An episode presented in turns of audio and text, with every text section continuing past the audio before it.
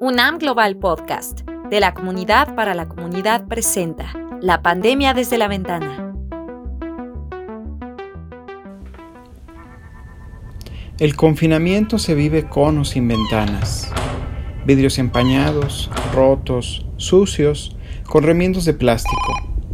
O desde un ventanal con un jardín al fondo, un bosque o una avenida, con el aire atrapado y sin salida para los olores de la cocina, la ropa sucia, los sudores, los sueños, o con aire acondicionado y purificadores.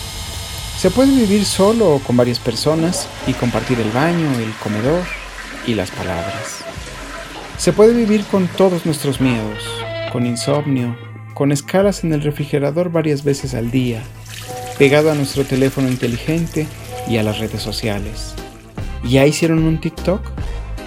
O también podemos adoptar un disfraz. Mostrar que somos productivos, que leímos libros con títulos extraños, que hicimos ejercicio en la sala, que meditamos y nos volvimos expertos en un tema, o que aprendimos otro idioma y somos altruistas, donadores, y que reciclamos la basura, o simplemente podemos escuchar. A Carla, por ejemplo, que no sabe si tendrá para pagar la renta a final de mes. A Tania, y los momentos de encierro con la COVID-19 junto a su pareja. A Sarit, deprimida, desesperada e insegura ante el futuro. A Luis Ángel y sus padres desempleados. O a Fanny, a quien los trajes de protección de los médicos le recuerdan una película de su infancia. Rosalba González Loide, maestra en desarrollo urbano. El problema de hacinamiento, de alguna manera, eh, provoca y hace que, este fenómeno que vimos en la pandemia sea mucho más problemático. ¿no?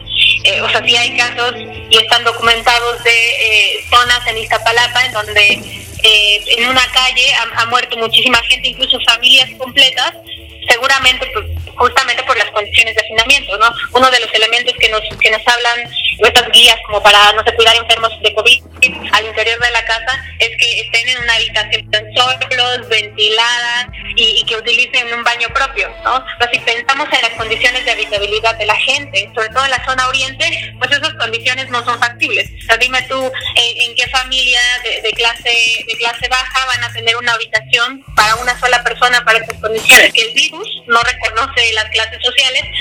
La pandemia es una sacudida, un sobresalto, la incertidumbre y la lejanía. Fanny, estudiante de Derecho.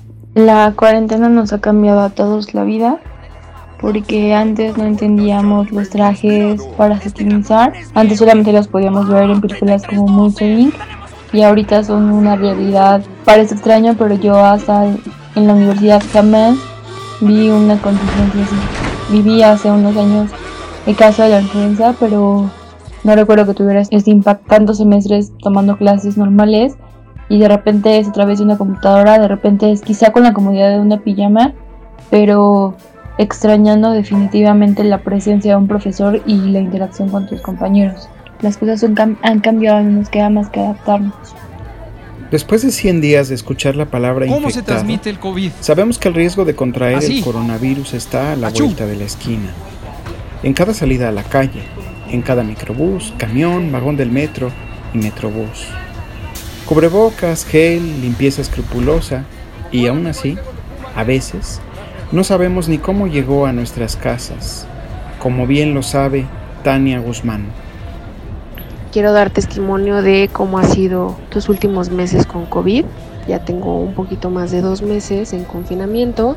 Desde el inicio fue, pues nada más salíamos al súper o al mercado al poco tiempo del confinamiento, mi novio y yo pues nos infectamos.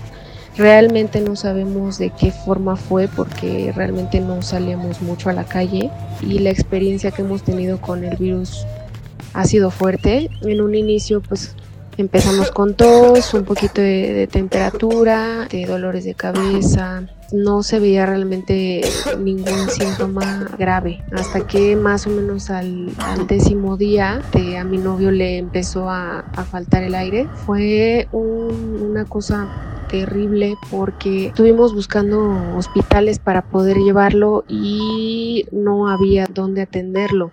y lo que tuvimos que hacer fue contratar un servicio de oxigenación para tenerlo aquí en casa.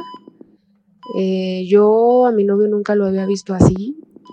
Cuando no puedes respirar, realmente sientes que se, se te va la vida, no sé. A veces el confinamiento se vuelve la lucha básica por sobrevivir. Lo sabe el jubilado que para combatir su insomnio se bebió media botella de tequila y cayó al suelo, provocándose una herida en la cabeza.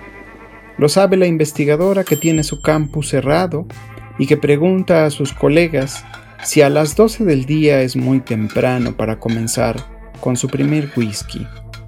Sobrevivir en un mundo diferente, el cual no tiene instructivo y el futuro es una nebulosa, como bien lo sabe Sarit, estudiante de Ciencias de la Comunicación de la UNAM. Cuando me preguntan cómo me siento durante esta cuarentena, me sorprendo a mí misma al no tener una respuesta. El confinamiento me hace sentir deprimida, desesperada e insegura ante el futuro próximo.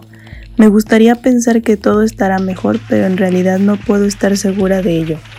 Ha sido una mezcla continua de múltiples emociones.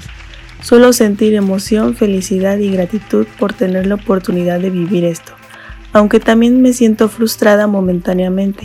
A veces me encuentro en paz y experimento estabilidad emocional. Otras el estrés y el pánico se apoderan de mí. La economía se derrumba. Las responsabilidades se reparten en la arena pública y esa estridencia no detiene a Luis Ángel Vázquez Trejo, estudiante de Derecho de la UNAM. Mis padres eh, se quedaron sin trabajo, ambos, eh, y mi hermano tampoco apoya mucho económicamente. Afortunadamente, eh, yo soy el único que está trabajando, trabajo actualmente en una notaría y sea poco o mucho lo que llegue a ganar, pero es una contribución económica que estoy dando aquí. Parte de mi salario la destino para víveres, para cuestiones de primera necesidad. Carla habla bajito, con ese tono que adquiere uno cuando las cosas van mal. Vive el desempleo y la preocupación de quien vive al día y teme que toquen a la puerta para cobrarle. Tiene una hija, Nubia, de 12 años. Es una bala, corre, pregunta. Le gustan los caballeros del zodiaco, los ponis, 31 minutos, dibujar y sube, de vez en cuando, sus videos a su canal de YouTube. Carla Castro. Resulta que pues tengo una pequeña de 12 años, está en primero de secundaria, pues hay que estarla apoyando en tareas en casa, ¿no? Pero es bastante complicado porque pues no tengo empleo yo, ni su papá, estamos subsistiendo que pues tenemos que pagar renta y pues bueno hay que pagar servicios. Estamos tratando de sobrevivir. Eh, nos han brindado ayuda algunas amistades con despensa incluso con dinero y pues creo que no somos los primeros ni los últimos en estar viviendo una situación así. Hay gente que está peor, creo que no tiene realmente nada, ¿no? Edición Nayeli Manuel. Guión Daniel Francisco. UNAM Global, de la comunidad para la comunidad. Compártenos tu historia.